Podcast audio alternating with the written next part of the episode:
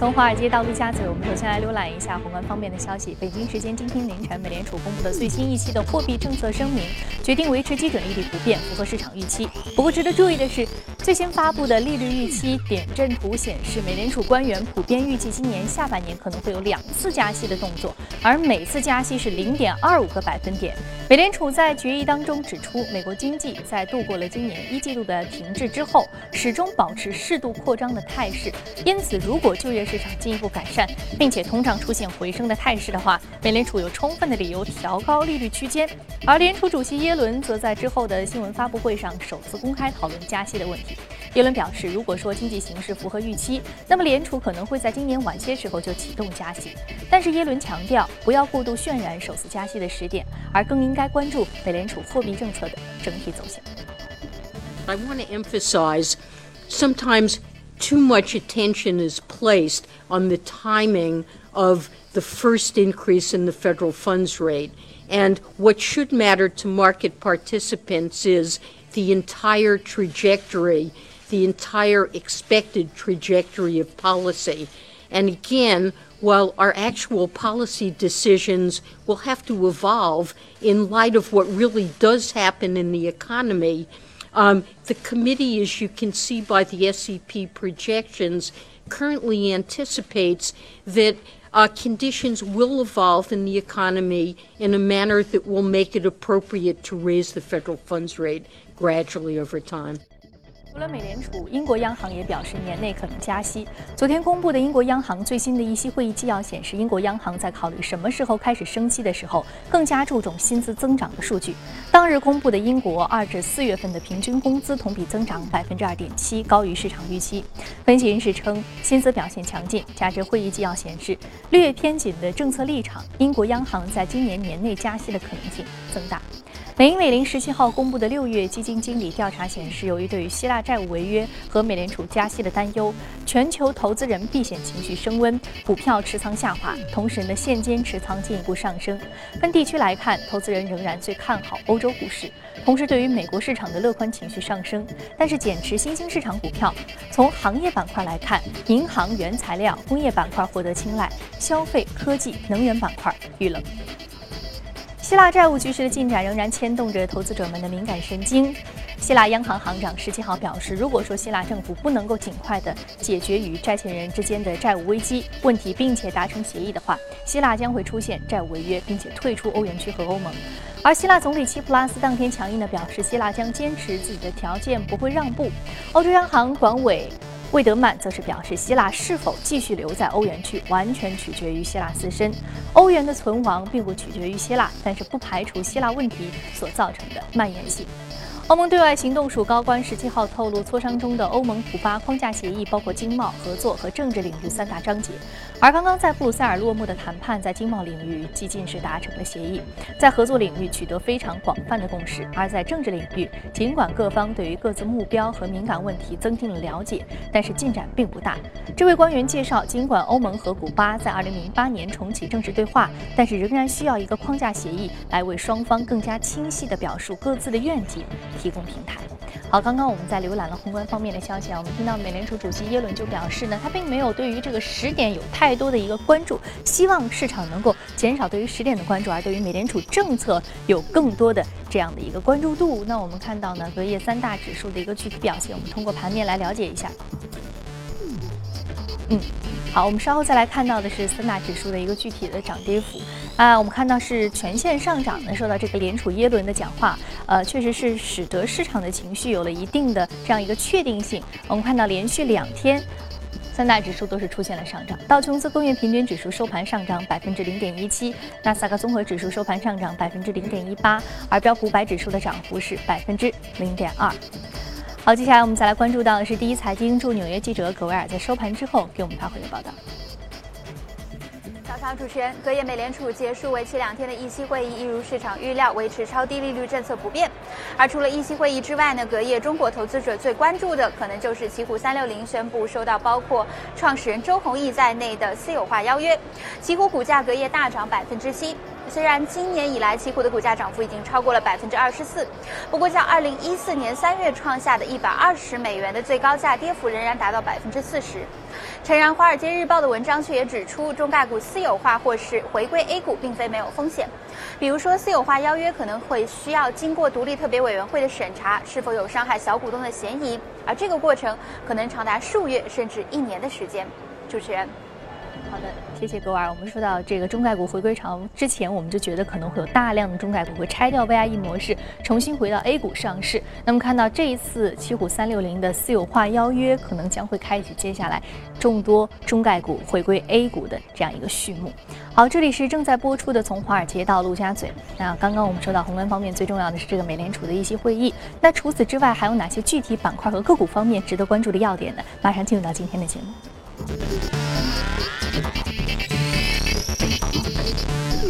现场的两位嘉宾呢，一位是评论员郑子叶先生，郑先生早上好。哎，你好。另外，我们将和数据观察员朱勇一起聊聊有关于 A 股数据面的话题。早上好，朱勇。早上好，宇飞。嗯，好，那我们首先说一说是隔夜领涨的板块和个股分别是什么？首先通过盘面来了解一下。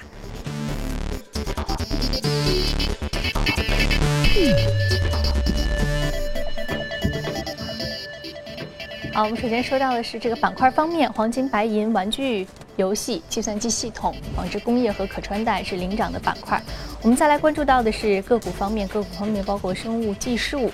生物制药、环保咨询，还有商务软件是领涨的个股。那今天我们重点要说一说的是一只来自于环保行业的个股——生态与环境，隔夜上涨幅度百分之十九点零八，目前的价格是十点三九美元每股。我们看到美股的收益是超出了预期，那主要是来自于什么样的消息刺激？郑先生，呃，这家公司呢，它是主要从事的是环保行业，它是主要是环保行业的轻资产公司，主要就是给一些政府、企业，然后提供一些危害品，呃排那个污水的排放的建议。然后它，我看了一下它，呃，昨天那个异动的情况，主要还是受它那个三季度营收的增长。它增长的来源主要还是由那个美国的国防部和能源部他们在今年的投入增加所导致的。嗯，它主要是来自于一个国防部的投入增加，那就来自于其实政府投资的一个预算的一个刺激。对，嗯，那为什么加强这方面的刺激？主要的一个市场环境是什么样的？其实我们也知道，美国，呃，他们也是在那个环保上面投入了大量的资金，在这些年，和其实和我们中国也是差不多的情况，但我们中国的情况有可能更更为的严重。啊，主要那其实我们看到“十三五”期间，我们这个计划当中啊，其实就是国家有很多的这个环保的相关条例的出台，就包括水十条这样非常著名的一个环保条例。那其实 A 股市场受益于这个环保板块刺激，尤其是宏观消息刺激的这样重要的标的和个股，其实是不少的。接下来我们和朱勇来聊一聊。朱勇，刚刚我们说到这个环保板块在美国市场上也有来自于这个政府的采购，包括政府的这个预算的一些刺激的个股啊。那在你看来，A 股市场是不是这样的一个效应更加明显？好的，宇飞，环保产业啊，大家非常的看好。我们的节目当中也是呃多次提及，除了医药板块之外，啊，今年最看好的环保也是其中之一啊。我们看到，从今年开始，史上最严的环保法开始实施，再加上啊啊水十条、大气十条、土十条的逐步的兑现。呃，另外呢，最近我们看到环保部也是加大对于各地污染源的检查的力度，还有一个。呃，比较重磅的消息呢，是六月十号，我们看到国务院法制办发布了《环境保护税法》的征求意见稿，向社会公开征求意见。环境保护税的到来，会让环保产业成为真正的刚需经济手段，替代行政手段，标志我国环保监管与世界发达国家国际接轨。啊，重重利好政策都是针对环保产业。我们简单梳理一下环保产业的数据面的情况。根据环保部规划院测算的“十三五”期间的环保投入，呃，预计每年环保投入两万亿元。那么“十三五”期间社会环保的总投资十七万亿元，这个数字啊，真是非常之大。另外，上市环保公司从去年的营收和净利润的情况来看，保持了稳定的增长，收入啊增速在百分之二十三点五零，净利润。增速更是将近百分之三十，而且这个趋势啊是往上在拓展。再来看一下细分行业去年的净利润的增速，呃，其中我们发现固废的增速最大，百分之三十九点八零，大气检测都有百分之三十一以上的这个增速，呃，水方面是百分之十五点三零。在我们 A 股的上市公司当中，梳理环保产业链大致可以分为这三类啊：大气治理、污水治理、固废处理。那涉及到的相关的 A 股啊是比较多的啊，比如说三聚环保、先河环保、龙进环保，还有像啊创业环保、中山公用，呃固废处理方面的像韩国股份、首创股份等等。当然要筛选。呃，质地更优的个股需要大家从基本面等各个方面去进行筛选。李飞，嗯，好的，谢谢朱勇给我们梳理了一下环保行业值得关注的一些标的和个股。我们来浏览一组最新的全球公司资讯。苹果正在招聘新闻从业者组建编辑团队，运营起 Apple News 的服务。目的呢是对于选送给苹果设备用户的内容进行人工干预。苹果编辑团队将负责与英国《金融时报》、《纽约时报》、《卫报》和《经济学人》的相关的一些内容编辑工作。他们已经和苹果签约，将为新闻服务提供内容。诺基亚与阿尔卡特朗讯周三发表联合声明称，美国司法部已经批准了两家公司价值一百五十六亿欧元的并购交易。这起交易目前还需要获得诺基亚股东的批准，预计将于二零一六年上半年完成。澳大利亚保险集团宣布，巴菲特旗下的伯克希尔哈萨维公司将收购集团百分之三点七的股份，价格为五亿澳元。IAG 是澳大利亚最大的一般性保险公司。业内人士认为，交易将会帮助巴菲特在澳大利亚一般保险市场上进一步站稳脚跟，并且通过 IAG 扩展其亚洲业务。携程与新网宣布计划发行总额最高十亿美元，分别于二零二零年和二零二五年到期的高级可转债债券。那根据发行，还要根据市场的状况来具体的确认。所得的资金将用于股票回购以及不定期的债券赎回等项目。好，以上就是我们刚刚看到的关于最新的全球公司资讯。接下来我们再回到资本市场，通过盘面了解一下今天值得关注的板块和个股分别是什么。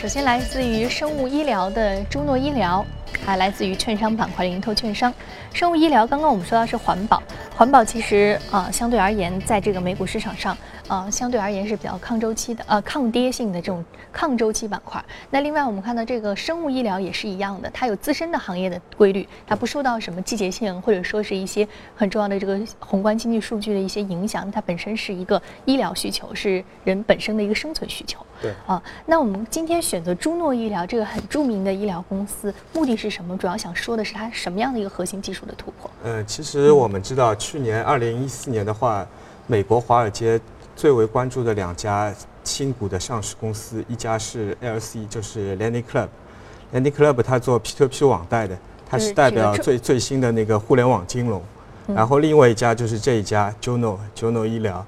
它是它做的是免疫细胞的治疗。呃，它在免疫细胞治疗方面的那个 CAR-T 技术是现在全世界最为领先的，和诺和诺华基本上是处在同一个级别的。它上市的时候。那个时候上市价一开始定的是十五块，后来因为太过受到市场的追追捧，后来逐步调到了二十四块钱发行。然后市场上为什么对它会比较追捧？因为它所做的那个免疫细胞治疗，其实也就是奥巴马说的精准医疗方面的一块。因为我们知道现在对于癌症的治疗，传统上就是手术，然后化疗和放疗。然后免疫细胞治疗这一块，就是给传统的癌症的治疗又增添了一道新的技术。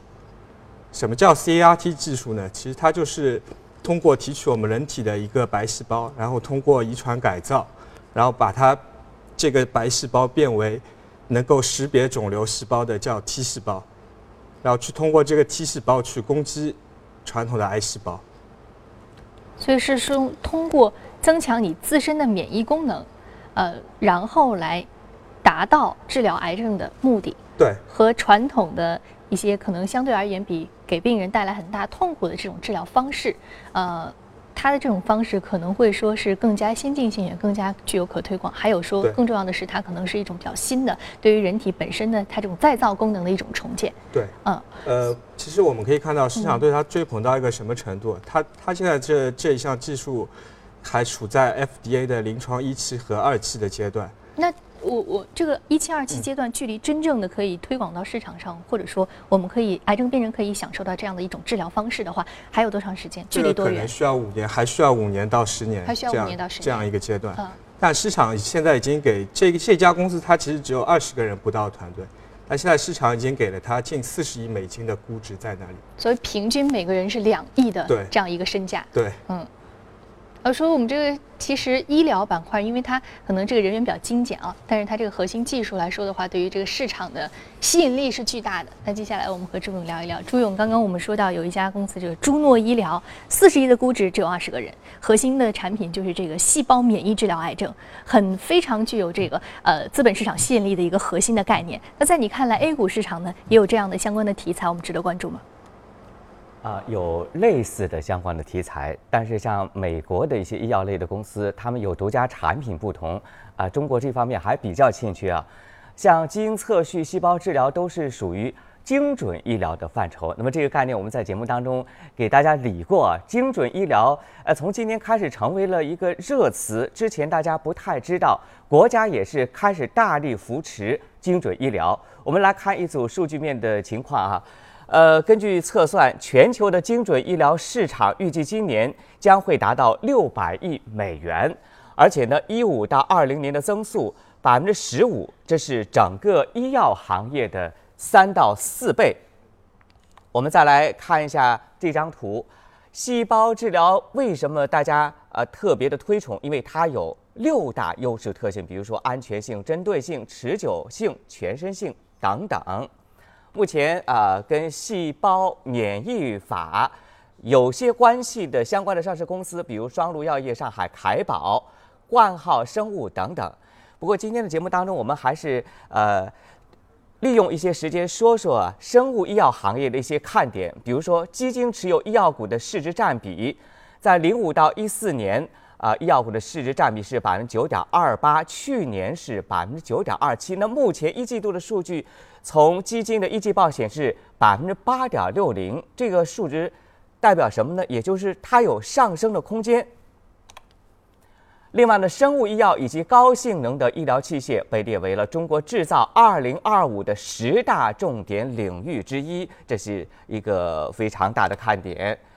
从业绩方面来看，一五年一季度我国生物药品行业的数据显示，截止到今年的三月底，我国的生物药品的行业的资产总额啊、呃上升到两千九百五十二亿，增速百分之二十以上。其中药品的行业销售是六百零四亿，同比增速也是百分之九点四五。这是我们罗列的部分医药行业创新的龙头啊、其中涉及到各个方面，比如说医疗器械、呃血制品、创新药等等。再看下一章啊，另外呢还有国企改革呃以及互联网医疗等等的一些最有代表性的个股。好的，以上说的是细胞和生物医药数据面的情况，宇飞。嗯，好的，谢谢朱勇给我们梳理了一下细胞以及生物医药的相关数据面的情况。接下来我们再来关注到券商板块，盈透券商，盈透券商是美股市场上非常著名的一个券商啊。对啊、可能很多国内我们炒美股的朋友们，可能也对于这个券商这家券商比较了解，因为我们可以通过盈透券商购买到这个呃有这样的一个账户啊。那美国排名最最靠前的最大的一个非银行券商，呃。那今天我们来关注盈投券商，主要目的是什么？而且盈投券商是第一次在我们节目当中出现。之前我们如果说到券商板块，应该一般我们会说高盛。对那高盛它主要是就是在二零零八年之后，它呃和这个被银行占有一部分股份之后，它的这个资金来源就非常的多元了。对，呃，是一个典型的混业经营的代表。对那么券商呃这个盈透券商它就是只是做这个经纪业务的。啊，那今天我们要说它的看点是什么样？它和国内的很多的券商还比较类似的。对，因为盈透它是美国最大的非银行券商，它主要的还是从事的是互联网券商这一块。像高盛的话，它主要的业务还是来自于投行这这一块的业务。然后盈透的话，它主要还是大部分的营收都来自于经纪业务。它现在可以从事全球十九个十十九个国家将近一百个市场，包括外汇、期货、证券这一方面的经济交易。然后，其实我们也知道，在过去的一年里面，整个全球的金融市场的波动还是很大的。其中一块是受美元升值的影响，然后外汇交易这一块，然后还还有一些地缘政治的影响，比如俄罗斯，呃，它导致了那个石油价格期货方面的大幅波动，然后。盈透证券正受益于过去一年整个金融市场的大幅波动，然后它的交易量在不停的上升。其实我们看它的股价，在过去的一年里面，慢慢慢慢慢的就上涨了百分之八十。虽然中间有一次大幅的回撤，这是主要是受受到了那那一次瑞朗事件的影响，导致那个时候我们知道有很多其他的外汇公司，甚至于出现了破产。但盈盈透证券它规模非常的大，它能抵抗来自于这种黑天鹅事黑天鹅事件的影响，所以它后来恢修复的又非常的快。嗯，我们看它，它不仅修复的非常快，而且拉升的也非常的快，而且拉升的幅度很大，百分之八十这个涨幅，您刚刚说到的。呃，那其实我们看到近期券商板块的涨幅呢，你怎么看？近期我们看到大盘有一定的震荡。嗯嗯，对，A 股像最近的话，券商股好像就是在一个平台上面整理。就我个人而言的话，我还是比较。看好未来，看好的话就是那些从事互联网券商的一些公司。你觉得一定要有互联网金融这个概念，而且在互联网上可以有这个互联网券商的这样一个呃核心的接接下来的一个行业的这样一个布局，才能够是我们比较关注的一些。我们所以要关注这个附加的一个概念啊。对。啊，朱勇刚刚子叶说到，他对于券商板块近期呢，他觉得是在一个平台上震荡，但是他还是看好的，而且他尤其看好的是这个啊互联网券商板块。那你怎么看？我非常认同子叶的说法啊，在呃今后的券商的可能出现的行情当中，呃创新业务比较强的互联网券商，呃最有可能成为龙头。那关于券商方面的数据啊，我们简单的梳理一下，其实它的看点也是颇多。首先是从政策面的情况来看，近期行业的利好不断啊，我们看从管理层严打场外配资，间接的利好券商。另外呢，创新大会马上就要召开，呃。其他还有修订证券公司的融资融券业务的管理办法，啊，还有比如阿里参与中信证券的定增，券商行业引起关注等等，这是行业方面的。那么数据就呃不用多说了，大家从这张图上呃就可以看出，今年以来继续保持着高速增长，尤其是五月份的增速啊，同比是达到百分之五百六十，呃，一到五月份达到百分之三百四十六的高增速。我们来看一下涨幅啊，刚才我们说过，券商板块明显的滞涨，三月份以来的涨幅比较跟创业板和大盘滞涨非常的明显。呃，创新业务比较强的部分的互联网券商概念啊，我们梳理了这么几家，都是有一些实质性的题材。东兴证券是和新浪合作，华泰是和网易签署合作协议，东吴是和同花顺签署战略合作。国海和金正、国金证券和腾讯签署战略合作协议。呃，我想和子叶讨论一下啊，券商今年以来的涨幅那么小，大家的期盼非常的高。那么蓄积了这么长时间之后，会不会有一个报复性的反弹呢？这些怎么看？会不会有报复性反弹？呃，我个人觉得，券商的券整个 A 股的券商股的话，未来可能还是会进入到一个。呃，比较分化的阶段，因为其实像我们也看到一些大的券商，像中信证券、海通，他们的市值其实已经接，已经超呃在三千亿市值这样一个规模了。其实你要说它如果真的有在很大的上涨幅度的话，我觉得其实也是比较难的。嗯，因为其实你像美国，你你也知道，像高盛的话，他们也就是在五百亿美金、三千亿这个这个体量这个位置。除非我们的 A 股的成交量可以在未来能达到三万亿、四万亿，它才有可能会有继续增长的空间。虽然从现在来看，它的静态、动态的 P 都非常的低，但是我个人觉得的话，它其实也是反映了反映了对未来的那种预预期在里面了，已经。嗯，所以说它现在这个涨幅比较小，去年券商涨涨得非常好。对，因为它去年已经有过一波，有过一波。前期的一个对于这个预期的前期的这个兑现了，前期兑现了。对。那所以说我们近期看到它比较小的一个涨幅，但是就是说这个小的涨幅是取决于整个大的呃整个成交量来看的。而且它这个空间相对而言，除非是成交量继续往上走，对，不然的话，它可能这个空间它就放在这儿了。对，其实未来的话，我还是刚才提到的，我们就是应该关注一些有互联网基因的那些券商。就像刚刚朱勇说到的，很多都很多的这个券商都已经和像腾讯、BAT 这样的大的互联网巨头合作，我们借力借这个互联网的平台。对，其实我们从国外的经验，我们也可以看到，你比如说日本的话，日本有一家券商叫乐天证券。乐天证券的话，其实乐天在日本它是最大的一个电商，其实就类似于我们这里的淘宝、阿里。然后它后来通过收购一家很小的证券公司，然后通过它那个电商平台，然后比如说我在你那个呃那个乐天证券里面做交易，然后做完交易那个佣金有积分，然后我可以通过积分在那个它的乐天商商商城上去做兑换商品，对。然后其实就通过这样一种模式，其实未来的话，有可能像百呃像那个阿里，它有也有可能通过收购券商来进入这个行业。就是你的交易量达到了多少，我给你积分奖励，你可以在天猫上买衣服。对，呃，这这些是非常创新的那种那个。创新的概念，它打通了整个它整个不同行业之间的壁垒，它通过自己的一个大的，比如说 BAT 这样的，它各自都有自己的大的生态系统。它有自己的生态链在里面。那这个生态系统当中，我们就是消费者可以更加的方便，而且无论是金融还是生活，这两个完全就打通了。哎，这是一个非常值得期待的一个新的生活方式和工作方式，也是财富增值方式。好，今天呢，有关于很有意思的这个话题。我们暂时先了解到这里啊，那非常感谢两位嘉宾的精彩解读。这里是正在播出的《从华尔街到陆家嘴》。那有关节目的具体内容呢，您可以扫描屏幕右下方第一财经资讯的二维码，了解我们刚刚讨论过的相关的板块和个股。